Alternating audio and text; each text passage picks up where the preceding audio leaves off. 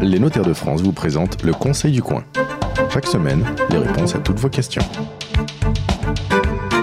Bienvenue sur la radio du Conseil du Coin. Nous vous retrouvons toutes les semaines sur le site conseilducoin.fr et sur la page Facebook pour répondre, euh, répondre à vos questions en matière de patrimoine, de fiscalité, d'achat ou de vente de biens immobiliers, de legs euh, ou encore de donations. Bref, tous ces petits problèmes du droit, du quotidien qui peuvent eh bien déraper, coûter cher, vous causez plein de soucis si vous ne faites pas les bons choix et ne prenez pas les bonnes dispositions au bon moment. Aujourd'hui, nous allons parler avec nos invités, notaires évidemment, de la vente immobilière et nous allons nous placer avant comment bien préparer une vente immobilière pour en tirer le meilleur prix et pour avoir le moins d'ennuis possible ou mieux pas d'ennui du tout euh, au moment de cette vente qu'elle se réalise et qu'elle est totalement bouclée avec nous pour en parler, euh, qui joue à domicile Elisa Runstein. Bonjour maître. Bonjour. Vous êtes notaire à Andernos-les-Bains, Andernos-les-Bains où nous enregistrons cette euh, série d'émissions avec une vue magnifique sur le bassin d'Arcachon. ça y est, la marée est remontée, donc tous les bateaux sont à flot et nous avons des notaires qui donnent des conseils aux terrasses du café brasserie L'État Maris qui a la gentillesse de nous accueillir aujourd'hui. Euh, Jean-Yves Levars, vous, vous êtes en vacances aujourd'hui. C'est ça. vous êtes notaire à Rospordin dans le Finistère et vous êtes descendu, vous avez fait 600 km pour nous rejoindre et passer le week-end avec nous et enregistrer toutes ces émissions et donc répondre à cette question.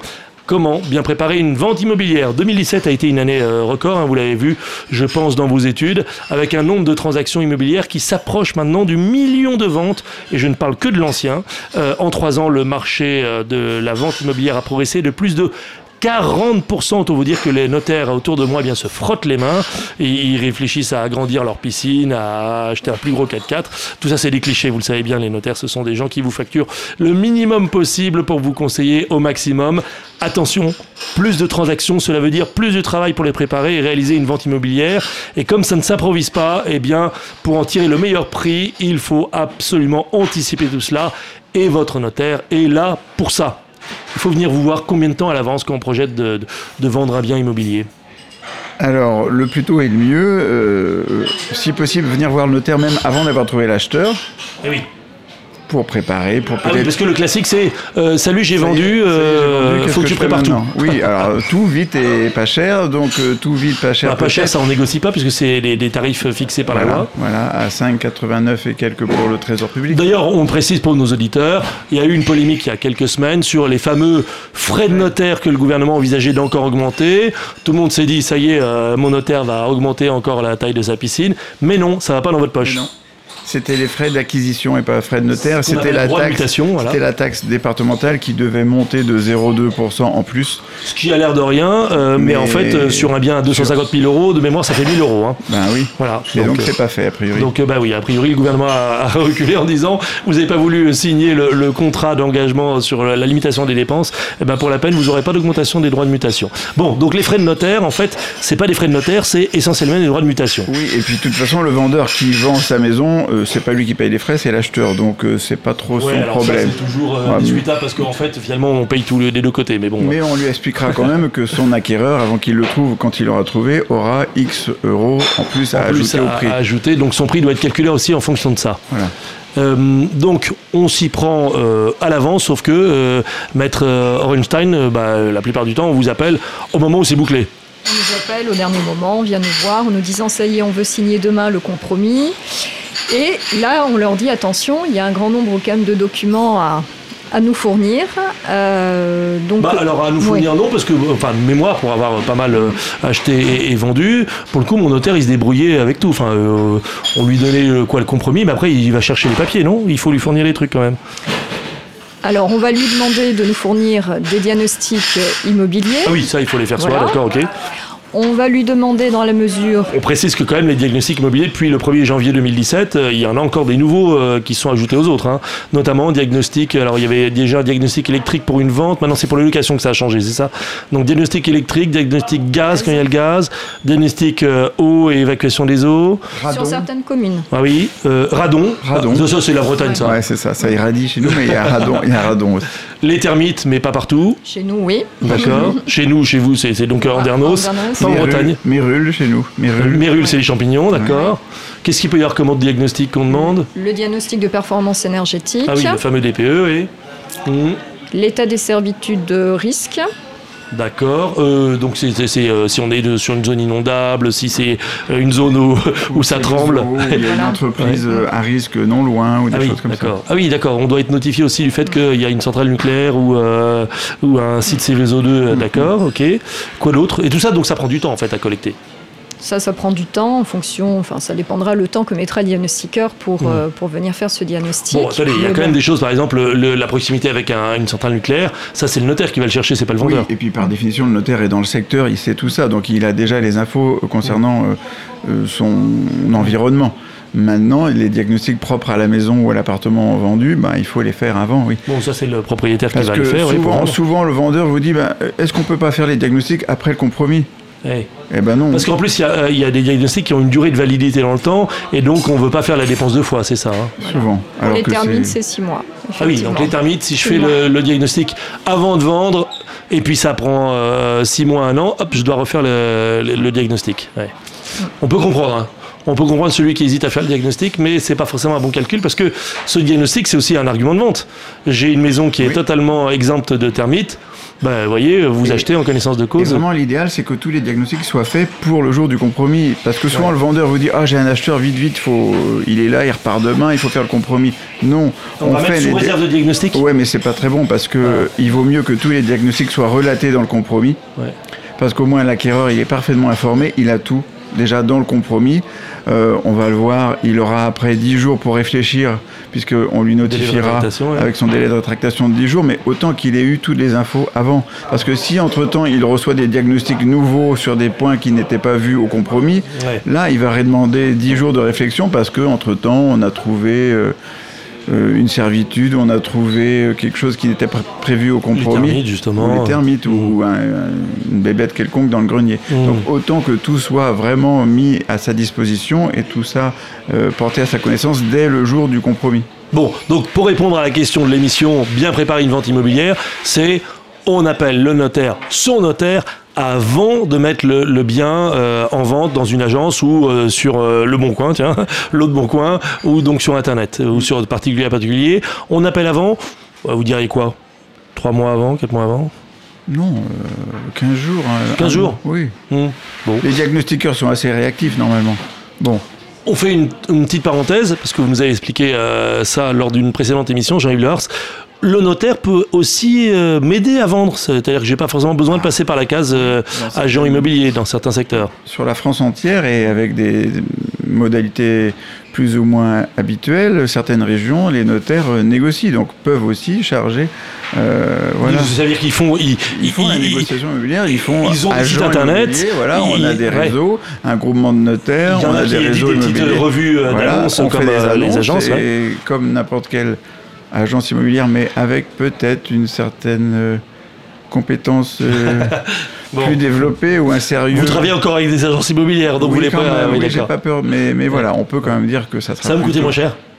Oui, on peut dire aussi que les honoraires de négociation chez les notaires sont souvent moindres que dans. Parce que vous touchez déjà par ailleurs, donc euh, vous dites allez hop, on arrondit les. Non, non, non, on n'arrondit pas. C'est le tarif qui, est, librement annoncé, affiché dans les études et qui s'appliquera. Mmh pour l'acquéreur.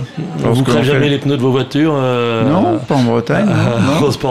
Oui, en, Bretagne, c'est vrai, on fait sauter les, les résidences secondaires à la dynamite, effectivement, j'ai vu ça.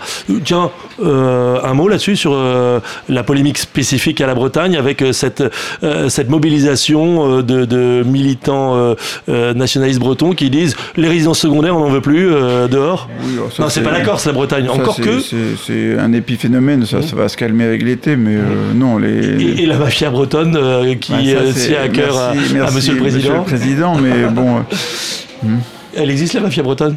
Ah, non, pardon, vous êtes peut-être un, membre actif de... Non, non, je ne suis pas membre de la mafia bretonne. Je suis breton, ça me suffit largement, mais il n'y a pas de mafia bretonne. Il y a Bon, revenons Une diaspora bretonne, bretonne qui est partout. Bon, Même ici à Andernos, il y a des crêperies bretonnes, hein, c'est incroyable. Ça alors, ça alors. Bon, euh, Elisa Ronstein, alors vous êtes à Andernos-les-Bains, des ventes euh, immobilières chez vous, disons que ça se discute pas euh, avec le même nombre de zéros derrière le, le premier chiffre. Euh, chez vous, vous travaillez sur, des montants qui frisent le million quand ils ne dépassent pas souvent. Est-ce que, en fonction de la valeur du, du bien, que ce soit un terrain ou une maison, eh ben, on ne fait pas les mêmes choses de la même manière? Je pense qu'on aborde la, vente de la même façon que vous vendiez euh, une petite maison à 50 000 euros, que vous vendiez euh, une villa euh, première ligne à 1 million ou 2 millions d'euros. je pense que la, démarche du notaire est la même. la sécurisation. Non, mais les risques sont pas les mêmes. À 50 000 euros, il y a peu de chances qu'il y ait des gens qui viennent vous chercher les poules dans la tête. À 2 millions, si, quand même. Ah oui, c'est à 50 000 euros. C'est pas une question de zéro. hein. C'est pas une question de zéro. Alors que la villa en première ligne sur le bassin de l'Arcachon à 2 millions d'euros, là, euh, il y a quand même des gens qui peuvent. Euh, enfin bon, il peut y avoir tout un tas de contraintes qui euh, compliquent la vente, non? Pas plus que la maison à 50 000. Moi, je dirais que ça ne complique pas plus, non. Je pense que les. les C'est pas le montant de la transaction, la valeur de la transaction qui rend les choses plus ou moins compliquées, d'accord. Hmm. alors, vous l'avez constaté dans vos études, le marché a explosé ces dernières années, c'est ce que je disais en introduction. Est-ce que ça a eu une conséquence sur la fluidité de la vente, sur les délais d'instruction, sur le, l'échange d'informations.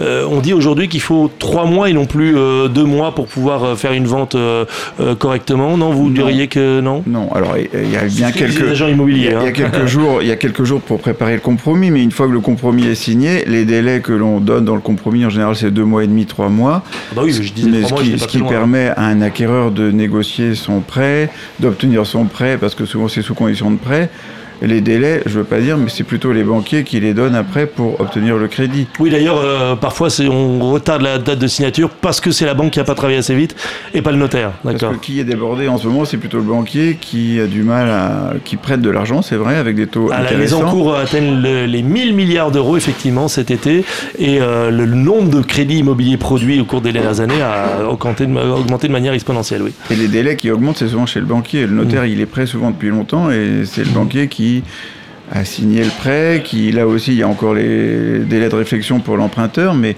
c'est on ne prend rendez-vous que quand le prêt est reçu, quand le prêt est envoyé chez le notaire et qu'on peut débloquer les fonds. Donc ça, euh, pour celui qui euh, prépare une vente immobilière, il faudrait presque lui conseiller aussi de ne pas être trop pressé euh, d'avoir l'argent, notamment ne pas s'engager sur un, rachat. dans la foulée en mettant des, délais trop courts et, et incompatibles avec, avec la vente dans des délais raisonnables.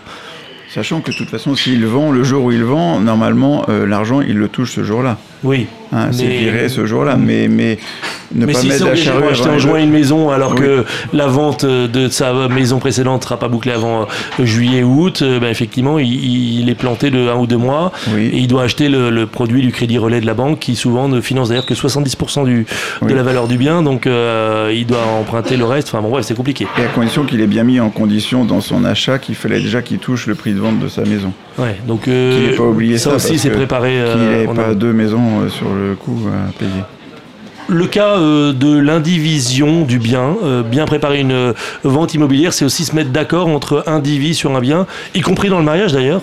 Oui, il ne s'agit pas de dire j'ai la majorité, j'ai 80% du bien. Il faut que tout le monde soit d'accord de vendre. Hein. Donc le, principe même de l'abusus, c'est-à-dire de pouvoir décider de la vente d'un bien, il faut que 100% des propriétaires donnent leur accord. Et si vous êtes marié, il faut aussi que votre conjoint soit d'accord de vendre, aussi tenter que la maison ne soit qu'à vous. Si c'est le logement de la famille, vous êtes si tant que le logement soit qu'à vous. Imaginez, vous êtes le mari, vous êtes propriétaire parce que vous avez reçu ça de vos parents, donc le bien n'est qu'à vous. Pour autant, vous êtes marié. Madame doit aussi donner son consentement à vendre un bien parce que c'est le domicile de la famille. D'accord. Donc il faut d'abord mettre dehors madame pour pouvoir vendre la maison. Oui. C'est pas un conseil qu'on donne. Mais... C'est pas un conseil de notaire, d'accord, très bien. Euh, des petites questions euh, d'auditeurs. Alors, euh, question qui nous a été posée via le site internet. J'ai un terrain constructible à vendre dans une ville de chic de la banlieue parisienne. Les acheteurs me demandent un certificat d'urbanisme et même un permis de construire purgé de tout recours pour se positionner sur la vente. Est-ce que ce n'est pas leur problème puisque mon terrain est constructible? C'est une condition qui sera aujourd'hui demandée par euh, la majorité des acquéreurs d'un mmh. terrain à bâtir qui veulent avoir la certitude que le projet de construction qu'ils envisagent pourra être mmh. réalisé. Donc ça passe effectivement soit par l'obtention d'un certificat d'urbanisme mmh. préopérationnel, donc c'est différent du certificat d'urbanisme simple, c'est celui qui dit vraiment ce qu'on peut faire. Exactement. Le certificat d'urbanisme simple vous indique les dispositions d'urbanisme applicables à la zone. D'accord, donc ça on peut le lire dans le PLU si on sait un peu lire le truc. Le certificat d'urbanisme préopérationnel permet de savoir si votre projet est réalisable. Mais ce n'est pas une autorisation de construire. Mmh. Voilà. Il dit juste qu'on peut faire, mais c'est encore soumis à l'appréciation souveraine de la commune. Voilà. D'accord. Et donc l'obtention du permis permet effectivement à l'acquéreur de s'assurer de la faisabilité de son projet et qui est donc par contre soumis à un recours, donc qui est le, recours des tiers pendant deux mois à compter de la délivrance du permis et retrait administratif pendant trois mois. C'est pour ça que l'acquéreur souvent demande l'obtention du permis purgé de tout recours et retrait pour s'assurer que son projet sera bien viable. Bon, techniquement, on peut vendre aussi un terrain constructible sans tout ça, mais forcément, la valeur du, terrain en est euh, oui, puis fortement le notaire, Le notaire attirera l'attention de l'acquéreur sur le fait que, certes, il achète un terrain à bâtir, mais il n'est pas certain de pouvoir aller jusqu'au bout. Et donc, il va dire jusqu'au bout. On clause. Euh, oui, on met une clause euh, de résolution de la vente. on met, ah non. non? non, non, non, On vend, il achète. On ne va pas mettre une clause de résolution pour dire que la vente n'a jamais eu lieu. Non, non. non. On, vend, mais on explique à l'acquéreur que si jamais son permis n'est pas obtenu ou s'il a un souci, ce sera son problème. Et il en ah oui, son ça, c'est dans le, de, le, côté vendeur. Mais côté acheteur, le notaire acheteur, il va dire à son client eh, eh, eh, n'achète pas ton, pas, ton permis purgé. Sauf s'il achète une bouchée de pain. Ça peut arriver. Enfin, un terrain à bâtir, boucher de pain, c'est louche. c'est louche. Alors, qu'est-ce qui se agite le drapeau? C'est l'administration fiscale sur ce coup-là ou les autres héritiers, ou euh, bref, on peut se déposséder. Le vendeur ne vendra pas une bouchée de pain. Ouais. Non, mais discounté. Euh, on peut y avoir un discount, je sais pas, 30, 40, 50%. Si on a besoin des sous vides. Non, il n'y a pas de solde. Ça n'arrive pas ça. Il n'y a, pas de solde sur les terrains. Il n'y a pas de solde sur les terrains. Non. Jamais. Même en Bretagne. Bon. Euh, alors, une autre question. J'ai une maison que je veux vendre et avec le, un toit en mauvais état, en très mauvais état. Est-ce que je dois faire les travaux avant, mais j'ai pas l'argent? Bon, bref. Non. Non. Il n'est pas obligé, il peut vendre la maison en l'état. La maison est vendue en l'état, les diagnostics sont faits.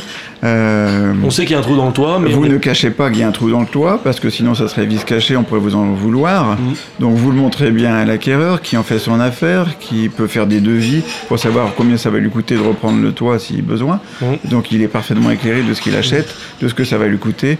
Et son délai de réflexion va être purgé avec toutes ces informations-là. Mm. Et il n'y aura pas de surprise puisque rien n'a été caché. Il y a l'histoire de la chaudière en fin de vie. On arrive encore à la faire tenir quelques mois, mais euh, elle peut. Euh, moi, ça m'est arrivé. J'ai acheté euh, un appartement où la chaudière est, morte entre le moment de la signature du compromis et l'achat réel.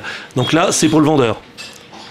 Ah bah, entre le compromis et la vente, oui. C'est-à-dire qu'il doit me livrer un appartement avec une chaudière qui marche et donc il doit changer la chaudière. Si la chaudière fonctionnait au moment de la signature de l'avant-contrat, euh, c'était un élément essentiel. Si elle ne fonctionnait pas et que l'acquéreur était au courant, euh, là il achète en l'état. À l'instant T, si elle, explose le lendemain de la vente, c'est pour l'acheteur, tant pis pour lui. Hey, si elle explose le lendemain de la, vente. Donc euh, faire durer trois mois de plus sa chaudière, ça a du sens, mais c'est pas très très honnête. D'accord. un mot sur les diagnostics énergétiques. Aujourd'hui, il y a des euh, diagnostics qui peuvent révéler des défauts majeurs et qui rendent la vente impossible Ou pas si on détecte des défauts majeurs, je dois faire les travaux en amont ou euh, pas obligatoirement euh, Non, non, souvent L'acquéreur est informé. Les gens, Souvent, les gens, c'est sur l'amiante, nous disent voilà, il y a de l'amiante à tel endroit, qu'est-ce qu'il faut faire? Faut que je l'enlève. Non, c'est juste porter à la connaissance de l'acquéreur qu'il y a de l'amiante. Mmh. Mais je pensais moi au, réseau électrique vétuste qui détecte qu'il y a des problèmes. Il y a une étude qui vient de sortir que 7 euh, euh, diagnostics sur 10 euh, montrent qu'il y a au moins un défaut majeur. En général, c'est un problème qui n'est pas, assez sensible. Ou, un problème de mise à la terre, effectivement. donc là, c'est pas rédhibitoire, ça ne bloque pas la vente. Est-ce que vous conseillez malgré tout à vos vendeurs de faire en sorte de, faire les, petits travaux qui mm, rendent le. pas très cher, oui, autant le faire. Ils retrouveront leur argent largement. les fenêtres, les euh, peintures. Parce que c'est aussi ça, préparer une vente immobilière, c'est rendre le. Euh, je veux pas vous transformer en, en, Stéphane Plaza, mais. Non, non, le relooking immobilier, bon. Ouais, le home, home staging.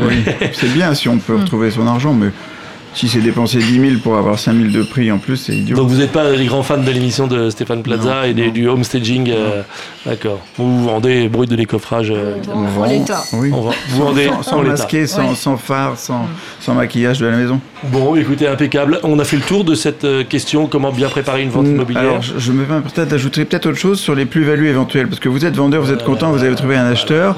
Mais allez peut-être voir votre notaire pour qu'il calcule l'éventuelle plus-value Souvent, ce sera la résidence principale. Et là, il n'y a pas de souci de plus-value. Mais si jamais ce n'était pas votre résidence principale, ce serait bien que le notaire calcule avec vous l'éventuelle plus-value que vous allez faire. Car c'est pas le jour. Vous allez vous faire euh, tondre par les impôts. Voilà. C'est hmm. dommage de l'apprendre le jour de la vente, euh, bien plus tardivement. Autant savoir dès le départ ce qui va vous rester s'il y a éventuellement plus-value ou pas Alors, euh, dans les solutions euh, que l'on peut trouver, il y a eh bien, occuper le bien. Mais occuper le bien, il faut l'occuper de manière. il ne s'agit pas de l'occuper 15 jours avant le compromis. il faut au moins un an et notamment une avoir. taxe d'habitation, une taxe foncière, euh, des consommations électriques. On peut demander, effectivement, l'administration fiscale peut demander à, voir si vous avez effectivement habité dans la maison.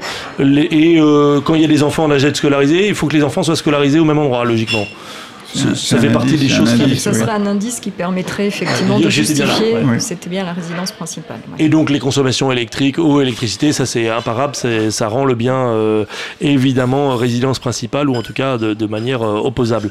Euh, d'autres conseils à, donner pour éviter de passer à la case plus-value? Eh ben oui, il y a une martingale qui est connue quand même, c'est vous pouvez aussi donner la maison aux enfants.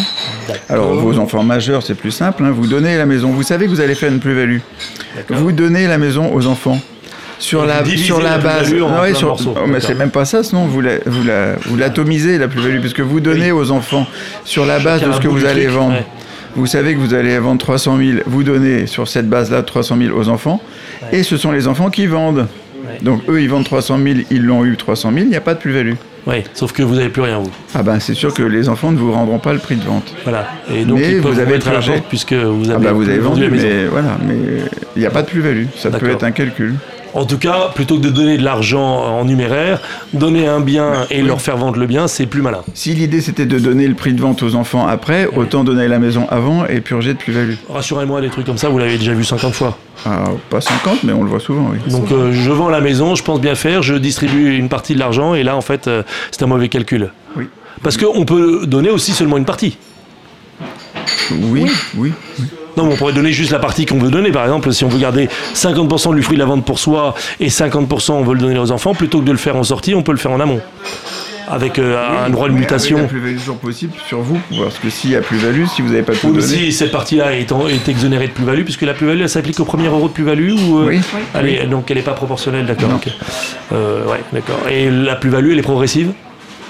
Il y a une progressivité ou c'est directement le, ah, Non, c'est un seul taux. C'est un seul taux et c'est combien le taux de la plus-value pour ceux qui nous écoutent? Ah, ça dépend Alors, de CSG, CRDS, tout ça. En on est au-dessus de 30% de mémoire. Hein. Ah, 36, aux alentours de 36. 36 ou 37%, oui. Donc, euh, si je fais 100 000 euros de plus-value entre l'achat et la vente, j'ai 36 000 euros qui partent aux impôts. Alors, ça dépend du nombre d'années de détention, tout ça. Oui, parce que c'est dégressif jusqu'à 22 ans, c'est ça? Oui. Pour l'impôt sur le revenu. Et après, il y a la CSG. Pour les contributions sociales. 30 ans, oui, donc il y a encore les 15% aux contributions sociales. Précisons pour nos auditeurs, euh, tout ce que l'on a fait dans la maison, tous les travaux qu'on a fait viennent en déduction de la plus-value. Seules les factures d'artisan viennent en déduction. Ah, ce que vous avez bricolé vous-même le dimanche, ça vaut pas. Même si on a la facture avec la dépense. Ah ben, c'est une facture d'artisan, c'est très bien. Hmm. Mais si c'est des matériaux que vous avez achetés chez un marchand assez classique et que vous avez posé vous-même euh, la cuisine, les plaintes, la peinture, ça vaut pas. Seules les factures d'artisan peuvent euh, donc être déduites des plus-values. J'ai construit ma véranda en kit, euh, c'est pas déductible. Non. J'ai construit ma piscine en kit, c'est pas déductible. Non. Alors même que ça va améliorer le prix de vente. Certes. Euh, d'accord. Eh ben, écoutez, décidément, il faut vraiment aller voir son notaire. Merci pour tous ces conseils, conseils euh, du coin, comme toutes les semaines. Vous nous retrouvez euh, sur Internet et sur Facebook. Vous pouvez nous poser vos questions par justement Messenger sur Facebook ou encore par email à conseilducoin@notaire.fr. Et on rappelle que le Conseil du coin organise tous les premiers samedis du mois, comme aujourd'hui à Andéanos-les-Bains sur le bassin d'Arcachon, des rencontres dans les cafés avec les notaires à qui vous pouvez poser toutes vos questions et puis aller voir évidemment sur la page conseilducoin.fr pour trouver les dates et les lieux du prochain rendez-vous près de chez vous à la semaine prochaine. C'était le Conseil du Coin avec les notaires de France. Pour poser vos questions, rendez-vous sur la page Facebook du Conseil du Coin.